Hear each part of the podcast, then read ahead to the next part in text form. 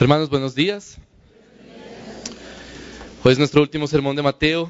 Les pido que abran sus Biblias en Mateo 28, tal vez el pasaje más famoso de Mateo, que es la gran comisión.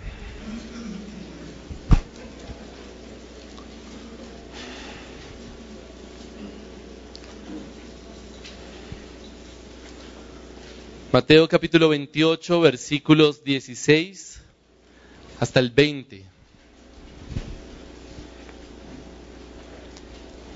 Voy a leer la palabra de Dios y después vamos a orar.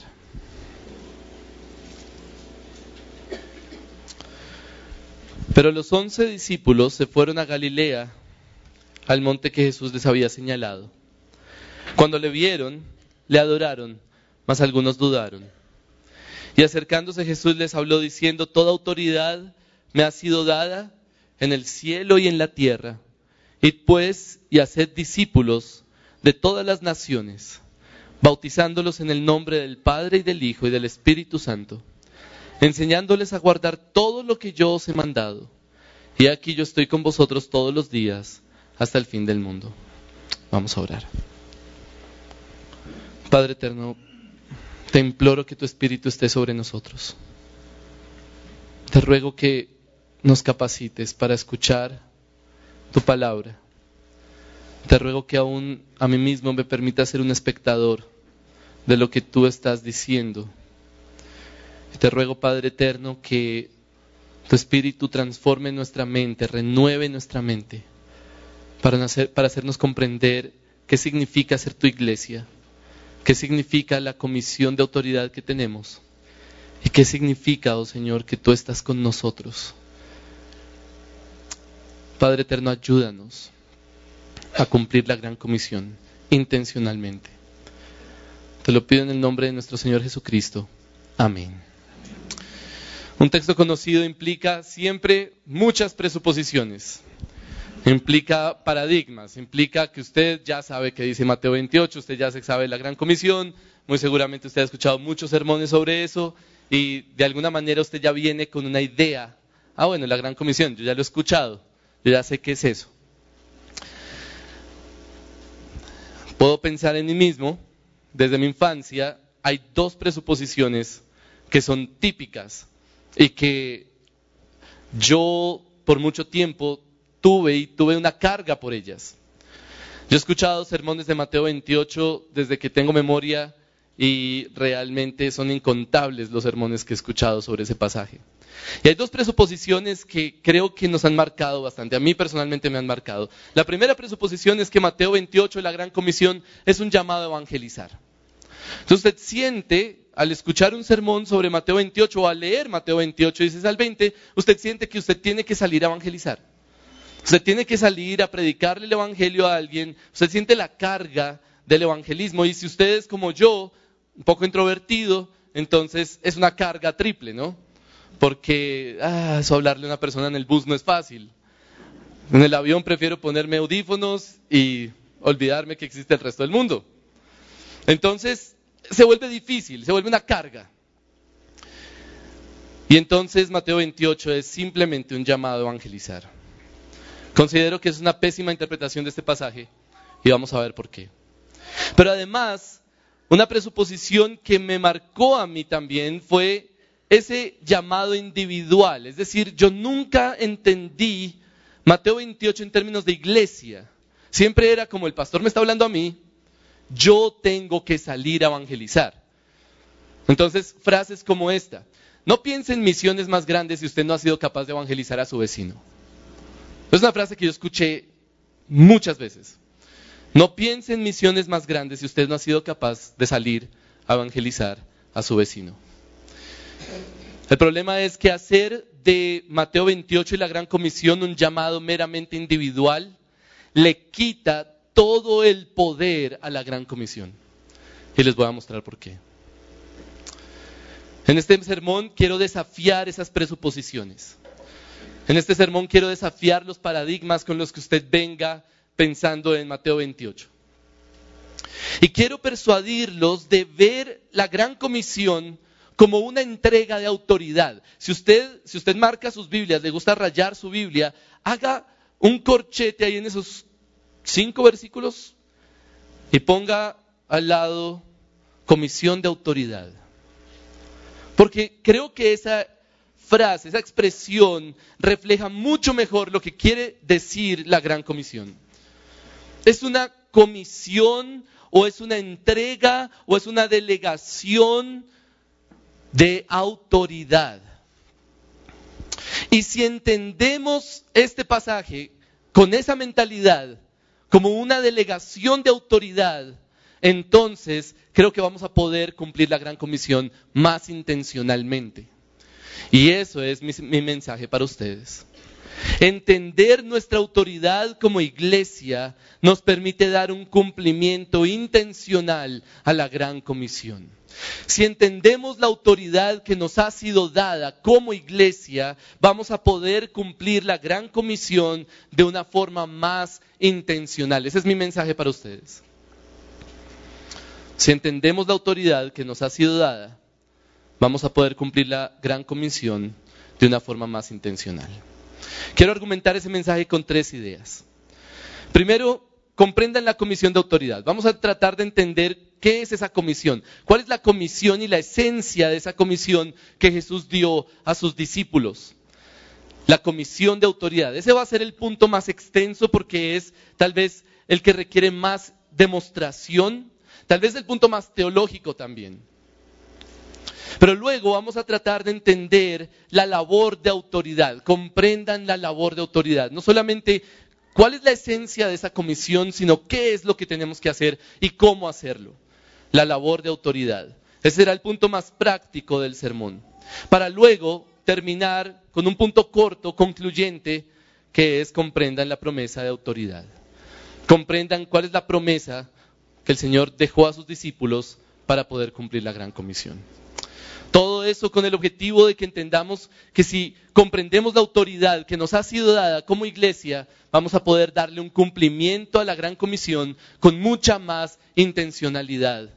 Y espero que usted salga aquí pensando en una comisión mucho más grande de lo que había pensado, con la sensación de solemnidad de la gran comisión. No es una comisión, es la gran comisión y no limitándola simplemente a ver cómo voy a evangelizar a mi vecino, porque si no, no cumplo la gran comisión. Entendiendo que es mucho más que eso.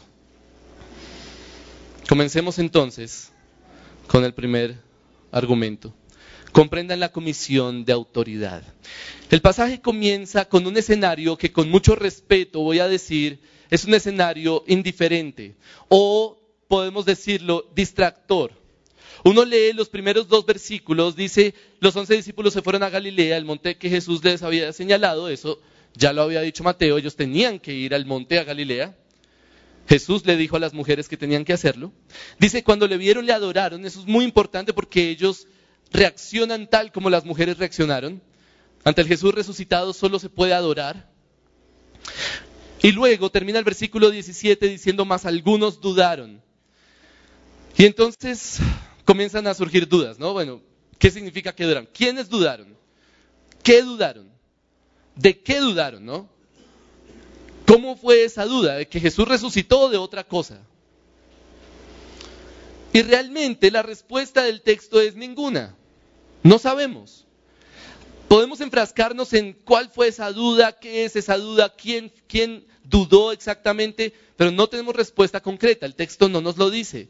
Lo que realmente es importante es lo que viene. Entonces, versículos 16 y 17 es solamente un escenario para entrar a lo que Jesús quiere decir.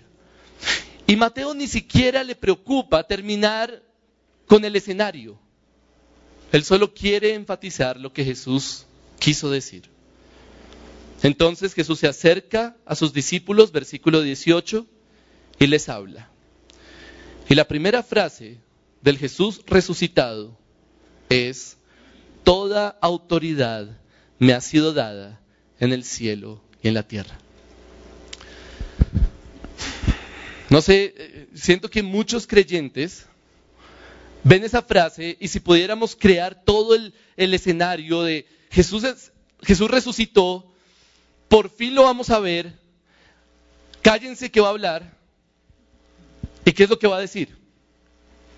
Y lo que dice es, toda autoridad me ha sido dada en el cielo y en la tierra. Y creo que muchos creyentes hoy responderían como, ah, obvio. O sea, no, como que no es impactante lo que está diciendo. ¿Usted cree que Jesús tiene la autoridad sobre el cielo y la tierra? Sí. ¿Por qué? Y la mayoría de creyentes responden, porque es Dios. Obvio, Él es Dios, Él tiene toda la autoridad. Pero en realidad Jesús no está diciendo eso. Porque ¿qué es lo que está diciendo? Toda autoridad me ha sido dada. Él no está diciendo yo tengo toda autoridad. Él está diciendo toda autoridad me ha sido dada. Lo que Jesús está diciendo es algo mucho más interesante que simplemente decir yo soy Dios y yo soy el dueño de todo. Es mucho más interesante que eso. ¿Por qué Jesús dice que toda autoridad le ha sido dada? Jesús está hablando de una autoridad que él no tenía. Que el hecho de ser Dios no le da. Y es la autoridad de Mesías, o de Cristo, o de Rey, o de Hijo de Dios. Todo eso es lo mismo. Mesías, Cristo, Rey, Hijo de Dios, todo eso son títulos del Rey, del Mesías, de ese prometido en el antiguo pacto. Y esa autoridad Jesús no la tenía por ser Dios. El hecho de que Dios sea Dios no lo hace Mesías. ¿Por qué? De hecho, porque el Mesías tenía que ser hombre y Dios no es hombre. Así que Dios se tuvo que hacer hombre para ser el Mesías. Pero además había un montón de profecías que tenía que cumplir. Por ejemplo, tenía que ser descendiente de David. Si Jesús hubiera nacido de otra familia, no habría sido el Mesías. Tenía que ser hijo de David. Tenía que ser hijo de Abraham, hijo de David, como dice Génesis 1.1, ¿no? Esta es la genealogía de Jesucristo, hijo de Abraham, hijo de David. Tenía que cumplir muchas profecías para ser el Mesías. Y sobre todo tenía que cumplir una, que es la más complicada de todos y que solamente él pudo cumplir, que es cuál? Resucitar de entre los muertos. Los apóstoles después en los hechos y cuando se empieza a extender la iglesia, usan un pasaje para demostrar, eh, un pasaje como favorito para demostrar que Jesús es el Mesías. Y ese pasaje es el Salmo 16. La famosa frase, no abandonarás mi alma en el Seol, ni permitirás a tu santo ver corrupción. El Salmo 16 afirmaba o afirma que el Mesías tenía que morir y resucitar, porque su alma va al Seol, pero su alma no se queda en el Seol. Y los apóstoles decían frases como estas. Ustedes pueden saber que David, que fue el que escribió el Salmo, murió y su tumba está entre nosotros. Pero Jesús resucitó. Y por la resurrección ellos podían saber y asegurarse de que Jesús era el Mesías. Piensen un momento en el apóstol Pablo. ¿Qué cambió en el apóstol Pablo? El apóstol Pablo detestaba el cristianismo, el apóstol Pablo detestaba a Jesús. Pero de repente su mundo dio un vuelco de arriba abajo. ¿Por qué? Porque vio a Jesús resucitado. Y en el momento en que él ve al Jesús resucitado, él dice, o sea que él sí es el Mesías. Y todo en el Antiguo Testamento se cumple en él ahora. Todo cambia. Por eso es que el apóstol Pablo en Romanos 1, versículo 3, dice esta frase que es supremamente interesante. Porque si yo le pregunto a usted, cuando Jesús nació, ¿él era el Hijo de Dios? Estoy seguro que la mayoría de creyentes responde sí. Y está bien. Pero la respuesta correcta es sí, pero no, como casi toda pregunta teológica, ¿no? Sí, pero no totalmente. ¿Por qué? Mire el versículo, mire lo que dice Romanos 1.3. Fue declarado, Jesús fue declarado Hijo de Dios con poder por la resurrección de entre los muertos. Por la resurrección es que Jesús fue declarado Hijo de Dios. Podemos saber que Jesús es el Rey y el Mesías porque Él resucitó. Si Jesús no hubiera resucitado, por más milagros que hubiera hecho, por más sermones impresionantes que hubiera predicado, por más de que hubiera muerto en la cruz, no era el Mesías. Si Jesús no, no hubiera resucitado. Pero, como cantamos hace un momento, Jesús resucitó. Y entonces puede decir, levantarse ante sus discípulos y decirles, ahora tengo la autoridad de rey. Por eso hemos enfatizado una y otra vez en las últimas semanas, si usted quiere negar que Jesús es el rey de la tierra, usted tiene que lidiar con la resurrección. Si Jesús no resucitó, entonces usted tiene razón y deberíamos irnos de aquí en este momento porque lo que estamos haciendo no tiene sentido. Pero si Jesús sí resucitó, si Jesús de Nazaret resucitó de entre los muertos, entonces Él es el rey y usted tiene que adorarlo. Es una incoherencia decir yo creo que Jesús resucitó, pero yo no lo adoro. Eso es vivir en una incoherencia y muchos viven en esa incoherencia. Es mejor decir yo no creo que Jesús resucitó, pero entonces usted tiene que lidiar con la historia. Porque es un hecho histórico. Jesús de Nazaret resucitó entre los muertos. Entonces Jesús es, es, como el día de la coronación de Jesús. Jesús resucitó. Entonces Jesús es coronado y se levanta ante sus discípulos, se encuentra con sus seguidores y les va a hablar.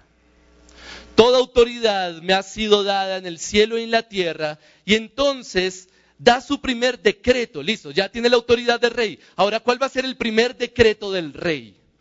Piense en todo lo que Jesús pudo haber dicho adórenme, arrodíllense. Cualquier cosa hubiera podido decir como rey. Pero entre todo lo que pudo haber dicho, dijo esto. Id, pues, y haced discípulos de todas las naciones. Como ya tengo la autoridad de rey, entonces vayan y hagan discípulos de todas las naciones. ¿Por qué Jesús dijo eso? ¿Por qué esa frase? ¿Por qué naciones? Tenemos que entender que en este pequeño momento, en, este, en esta pequeña porción de la escritura, dos versículos, versículos 18 y 19, se está cumpliendo todo el Antiguo Testamento. Todo lo que fue profetizado, todo lo que fue escrito, se está cumpliendo en ese momento porque ahora ya tenemos al Mesías verdadero. Y entre todo lo que se está cumpliendo del antiguo pacto, hay un pasaje que es clave y que se está cumpliendo de forma clara y contundente. Y ese pasaje lo leímos ya, si usted llegó temprano, usted lo alcanzó a escuchar y a leer, Salmo 2. El Salmo 2 es un salmo fascinante, creo que es mi, mi salmo favorito por precisamente las implicaciones que tiene. El Salmo 2 cuenta una historia, es un poema acerca del rey, del rey que Dios estableció. Y cuenta una historia, y la historia es la siguiente. Resulta que todos los reyes de la tierra se reúnen para rebelarse contra Dios, contra Yahweh, el Dios de la Biblia, el Dios de Israel, todos los reyes de la tierra se reúnen para rebelarse en contra de él. De alguna forma están confabulando en contra de Dios y de su ungido, que es el rey. Entonces, el salmo comienza con esa situación y luego nos muestra cómo reacciona Dios ante eso. ¿Cómo reacciona Dios ante la trama de todos los reyes de la tierra? Se burla, se ríe de los reyes. Uno dice tan malo Dios, ¿cierto? ¿Por qué no simplemente les habla el Evangelio ya? ¿Por qué se ríe? Bueno, a él le da risa porque básicamente no pueden evitar lo que él va a hacer. ¿Qué es lo que él va a hacer? Versículo 6 del Salmo 2. Yo mismo he consagrado a mi rey sobre Sión, mi santo monte. No pueden evitar que yo establezca a mi rey. Por eso le da risa. Me parece chistoso que los reyes de la tierra estén tratando de evitar que Él establezca un rey sobre todos, porque no lo pueden evitar. Versículo 6 nuevamente, yo mismo he consagrado a mi rey sobre Sión, mi santo monte. Entonces, en ese momento, en el poema, habla el rey. Todos los reyes de la tierra están reunidos, Dios se ríe y el rey habla. ¿Y qué es lo que dice el rey? El rey dice, miren, yo voy a cumplir, yo solo vengo a cumplir lo que Dios me ha mandado a hacer. ¿Qué es lo que Dios le ha mandado hacer al rey? Escuchen versículos 7 al 9. Ciertamente anunciaré, ese es el rey hablando, ciertamente anunciaré el decreto del Señor que me dijo, mi hijo eres tú, yo te he engendrado hoy, no la eternidad, hoy. Pídeme y te daré las naciones como herencia tuya y como posesión tuya los confines de la tierra. Tú los quebrantarás con vara de hierro los desmenuzarás como vaso de alfarero. Mi hijo eres tú, yo te he engendrado hoy. ¿Qué significa eso? Hoy he sido coronado. Hoy he sido declarado hijo de Dios. Y es lo que está pasando en Mateo 28. Hoy yo he sido declarado hijo de Dios. Hoy he sido declarado rey. Entonces, lo que tengo que hacer es ir al Padre, o a Dios, y pedirle las naciones como herencia. Y dice, Yahweh, yo se las voy a dar. Le pertenecen. Y entonces él tiene que ir y conquistar las naciones. Tiene que ir a someter todas las naciones de la tierra. Porque ahora es el rey y las naciones le han sido dadas. En otras palabras, Jesús no podía decir otra cosa. Jesús se levanta como nuevo rey, reúne a sus tropas y les dice, ya tengo todas las naciones, ya todas las naciones son mías, ya me las ha dado el Padre porque he sido coronado rey por la resurrección, así que vayan y conquisten las naciones, sométanlas bajo mi autoridad, porque son mías y me pertenecen. Jesús no podía decir otra cosa. Tenía que decir exactamente lo que es el decreto del Señor. La gran comisión es mucho, mucho más que un llamado a evangelizar al vecino. La Gran Comisión es una poderosa delegación de autoridad del rey a su pueblo para someter bajo su dominio a las naciones. Como leíamos en 2 Corintios 10, para que tomar cautivo a todos bajo Cristo. Cautiverio, guerra. Pablo habla en términos militares. La gran comisión es más un decreto militar que simplemente un llamado a evangelizar al vecino. Uno de mis héroes históricos se llama Winston Churchill. Él fue el primer ministro inglés durante, durante, la Segunda Guerra Mundial. Estoy seguro, uno de los héroes de nuestra historia realmente. Era un tremendo orador y sus discursos realmente impactaban. Muchos de sus discursos pasaron a la historia y aún son analizados. Uno de esos discursos, y tal vez uno de los más impactantes, fue el 4 de junio de 1940, cuando Inglaterra estaba todavía decidiendo si iba a entrar a la guerra contra Hitler o no. Y Winston Churchill se para en la Cámara de los Comunes y da un discurso que tituló Lucharemos en las playas. Quiero leer una parte de ese discurso, solo la parte final. Y quiero leerlo porque porque quisiera que ustedes noten que esto es más cercano a la gran comisión que muchos sermones que he escuchado de ellos, de este pasaje. Este, este pequeño extracto es más cercano a la gran comisión que muchos sermones que se predican hoy sobre la gran comisión. Churchill dijo lo siguiente, vamos a ir hasta el fin, lucharemos en Francia, Lucharemos en los mares y los océanos.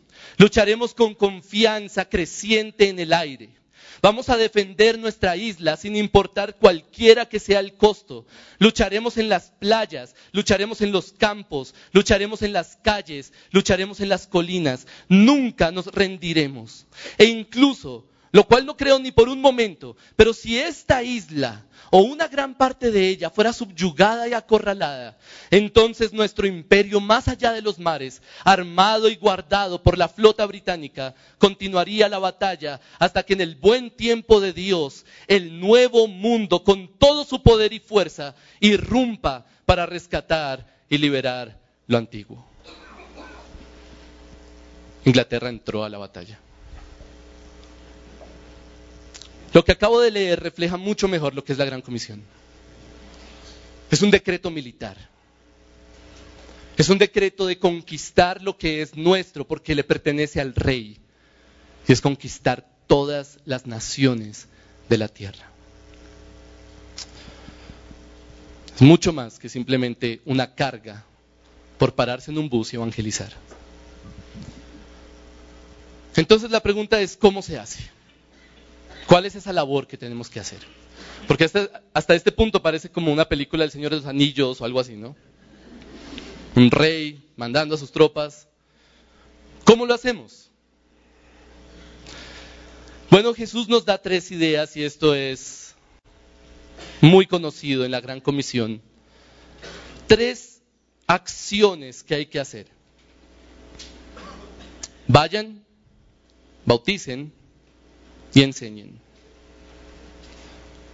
Hagan discípulos, ¿cómo? Yendo, bautizando y enseñando. Tres acciones, pero lo que quiero que noten es que esas acciones son acciones de autoridad. No son simplemente una carga para, no sé, solo hablar con otros. Es una, son acciones de autoridad totalmente son ejercicios de autoridad espiritual sobre las personas. Quiero comenzar con bautizar. ¿Qué es bautizar? De acuerdo a este pasaje, hagan discípulos a todas las naciones bautizándolos. O sea que bautizar es la manera en la que hacemos discípulos. ¿Cierto? Hagan discípulos bautizándolos. ¿Usted de verdad cree eso? ¿Uno hace un discípulo bautizándolo? Hay una película que me encanta que se llama Nacho Libre. Y entonces resulta que hay uno que es ateo, se llama Esqueleto, y Nacho es un sacerdote. Y cuando se entera que él es ateo y que ah, no se ha bautizado, entonces Nacho coge un platón, coge desprevenido a Esqueleto, pone el platón delante de él y ¡pum! Le mete la cabeza en el agua. Ya, es cristiano. ¿Cierto? Ya es un discípulo. ¿Así funciona? No. ¿Cómo se hace un discípulo? Evangelizando. Entonces el discípulo cree en el Evangelio y entonces lo bautizamos. ¿Por qué lo bautizamos? ¿Qué es bautizar entonces? Lo que Jesús está diciendo acá no es, ustedes tienen que crear discípulos de la nada. No, eso lo hace el Espíritu Santo. Nosotros no podemos hacer eso. Lo que nosotros sí podemos hacer es que confirmar que esa persona es un discípulo a través de un acto público que se llama el bautismo. El bautismo es confirmar nuevos discípulos. El bautismo es básicamente decirle a las naciones, esta persona públicamente es reconocida como discípulo de Jesús, creyente, hijo de Dios. La labor de autoridad de la iglesia es reconocer quién es creyente y quién no lo es. Y esa es una autoridad que solo la iglesia tiene. Nadie más en el mundo, ninguna institución de este planeta tiene la autoridad de decir quién es un creyente real. Solo la iglesia. Entonces, ¿quieren cumplir la gran comisión? Y aquí le hablo especialmente a los miembros de la iglesia. ¿Usted quiere cumplir la gran comisión? Bueno, vaya evangelice, está muy bien. Amén por eso. Si usted tiene ese deseo ese llamado, vaya evangelice a su vecino, vaya evangelice en los parques, vaya evangelice en los buses, está bien. Pero eso no es bautizar. Eso no es la gran comisión en realidad. O por lo menos no solo eso. De acuerdo a este pasaje, es confirmar nuevos discípulos. ¿Usted quiere cumplir la gran comisión? Venga a las reuniones de miembros. Hace poco me reuní con unos hermanos para hacerles ver, ayudarles a ver bíblicamente que la reunión de miembros no es simplemente una reunión de negocios o un almuerzo o algo así. La reunión de miembros es donde la iglesia, la iglesia, no los que no son parte de la iglesia, sino solo los que son iglesia se reúnen para tomar decisiones de autoridad, como esta persona si es creyente puede entrar a ser parte de la iglesia de Dios. Si usted no viene a las reuniones de miembros, usted no está cumpliendo la gran comisión. Y no solo eso, sino también ser intencional en realmente reconocer, presentamos a esta persona, esta persona quiere ser miembro de la iglesia, esta persona profesa ser creyente. ¿Usted cómo lo sabe? Se tiene que ir y hablar con esa persona. Usted tiene que ser intencional en reconocer si esa persona sí es creyente o no. Y entonces con toda autoridad poder decir sí. O poder decir yo no creo que esa persona es creyente. Reconocer nuevos discípulos. Pero además la iglesia tiene la autoridad de enseñar. Y así es como conquistamos las naciones, bautizando discípulos y además enseñando. No es solamente enseñar el Evangelio. ¿Qué es lo que dice el versículo 20? Enseñándoles a guardar todo lo que les he mandado. Y noten la autoridad acá, porque el versículo 19 nos dice en el nombre del Padre, del Hijo y del Espíritu Santo, es decir, en el nombre de Dios podemos bautizar, en el nombre de Dios podemos enseñar. La, iglesia es la única institución en la tierra que tiene la autoridad de enseñar lo que Jesús ha mandado, de proclamar los decretos del rey. Por eso es tan absurdo ver al gobierno tratando de explicar ética. ¿Quieren cumplir la gran comisión? Hermanos, enséñense unos a otros. Eso es cumplir la gran comisión. Vaya y busque a un hermano, miembro de la iglesia, y enséñense. ¿Hay alguien que esté pasando por un momento difícil en su familia?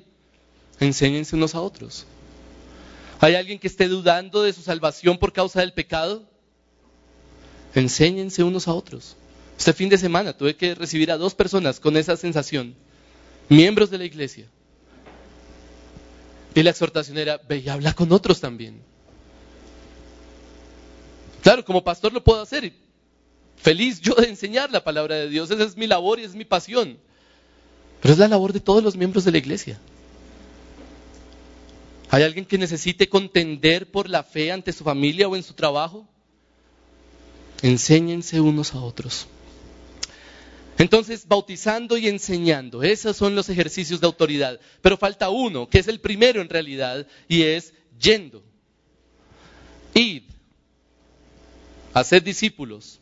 En realidad en el griego es un participio. Yendo, hagan discípulos, bautizándolos y enseñando. Entonces quise dejar este hasta el final porque en realidad es algo que hasta ahora estamos empezando a cumplir intencionalmente como iglesia. ¿Qué es ir? Bueno, si nos vamos todos, pues deja de haber iglesia acá, ¿cierto?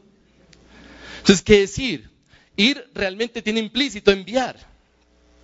Ir es que la iglesia local, bajo la autoridad del Padre, del Hijo y del Espíritu Santo, envía personas a extender lo que estamos haciendo acá. Envía personas a lugares donde no a iglesia para someter ese lugar bajo la potestad del Señor. ¿Y qué pasa si alguien dice no? ¿Qué pasa si alguien dice no, yo no me quiero someter bajo la potestad del rey? ¿Qué sucede? Trae condenación.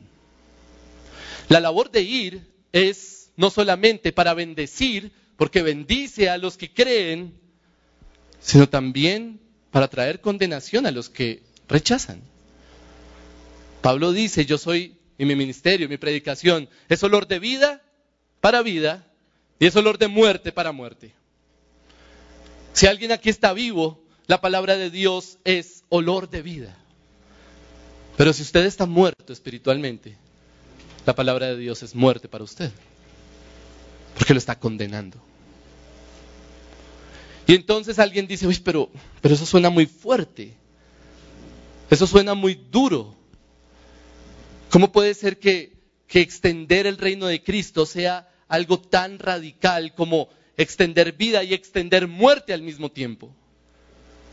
O se someten al rey o mueren. Y alguien puede decir, eso es demasiado radical. Ah, el año pasado tuve la oportunidad, el año pasado, antepasado, tuve la oportunidad de estar en un foro de filosofía en un colegio.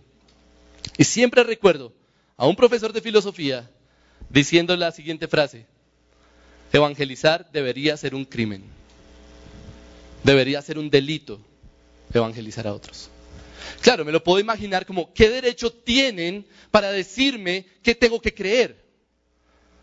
¿Qué autoridad tiene esta iglesia para ir a otro lugar y decirles, si ustedes no se someten al rey, están muertos y condenados? Y la respuesta es, tenemos la autoridad del rey de la tierra, del cielo y de la tierra.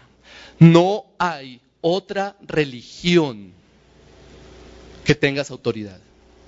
De manera que esto no es ir a competir con los musulmanes que tienen conquistado una parte del planeta o ir a, competir con los testigos de Jehová que son muy famosos en cierto pueblo.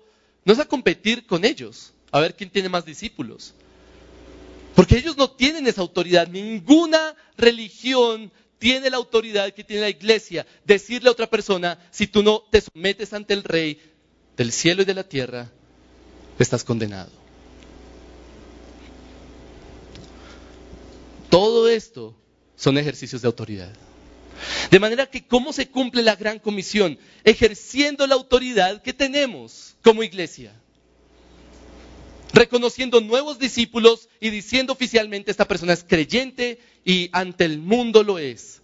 Obviamente eso requiere disciplina de nosotros, reconocer verdaderos creyentes, porque llegan acá muchos que dicen ser creyentes y no lo son. Pero además es enseñarnos unos a otros los decretos del rey y finalmente es enviar a otros para que en esos lugares donde no hay iglesia sana, donde no hay sumisión real al rey de la tierra, ellos sean convencidos, persuadidos y transformados por el Evangelio de Jesucristo. Conquistar, conquistar las naciones.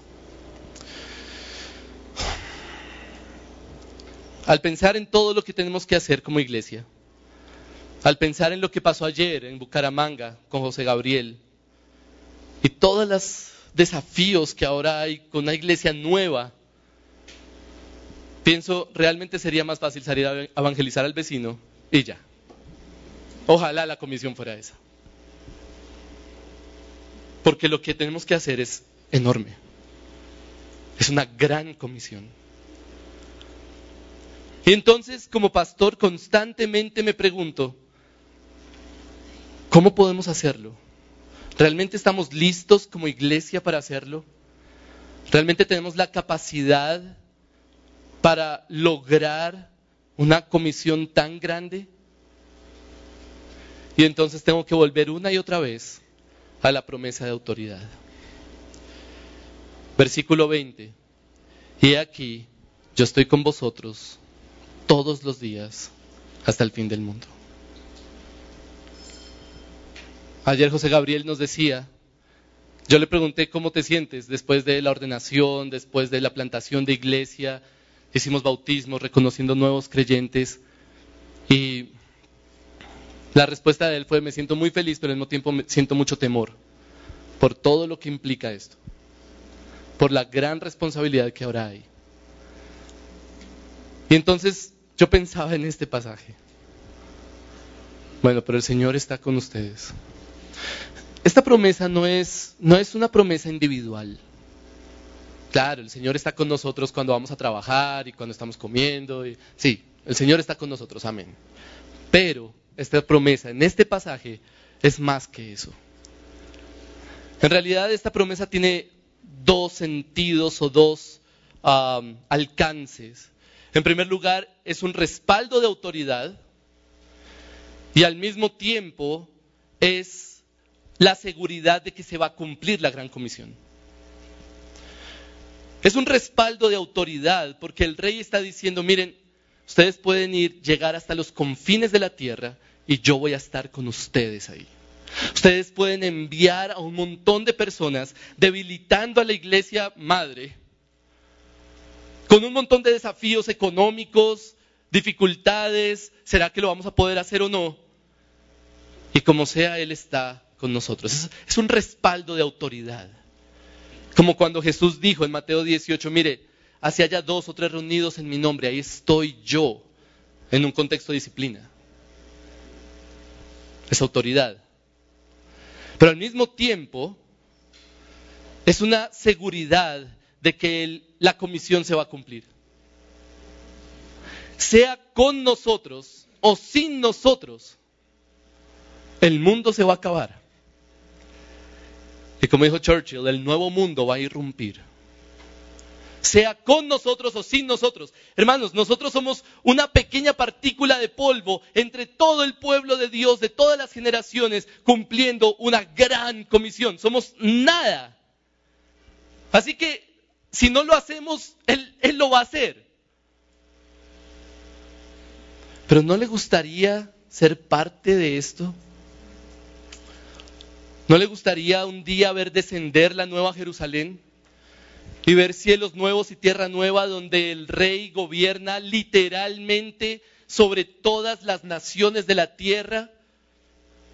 Y usted verlo a él y pensar, una parte de esto lo hicimos nosotros. Las naciones están sometidas bajo el rey.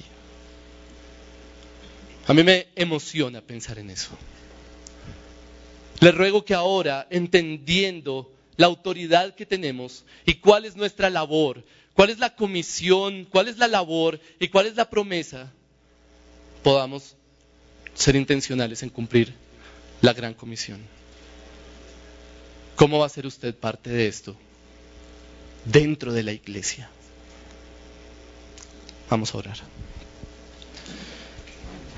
Nuestro buen Dios y Padre eterno, gracias por la resurrección de nuestro Señor Jesucristo. Gracias porque Él se levantó de entre los muertos y Él es el Rey del cielo y de la tierra. Él gobierna sobre todas las naciones, así las naciones lo quieran o no. Gracias. Y gracias por hacernos parte de esta comisión. Te ruego que podamos entender y aplicar, comprender verdaderamente lo que es la gran comisión y llevarla a cabo como iglesia local. Te necesitamos, Padre. Necesitamos que tu Espíritu esté sobre nosotros, como ahora vamos a empezar a ver en los hechos. No podemos movernos, ni siquiera, si no es porque tu Espíritu está sobre nosotros. Gracias y a ti sea toda la gloria en el nombre de nuestro Señor Jesucristo. Amén. Señor los bendiga, que tengan buen tiempo de comunión.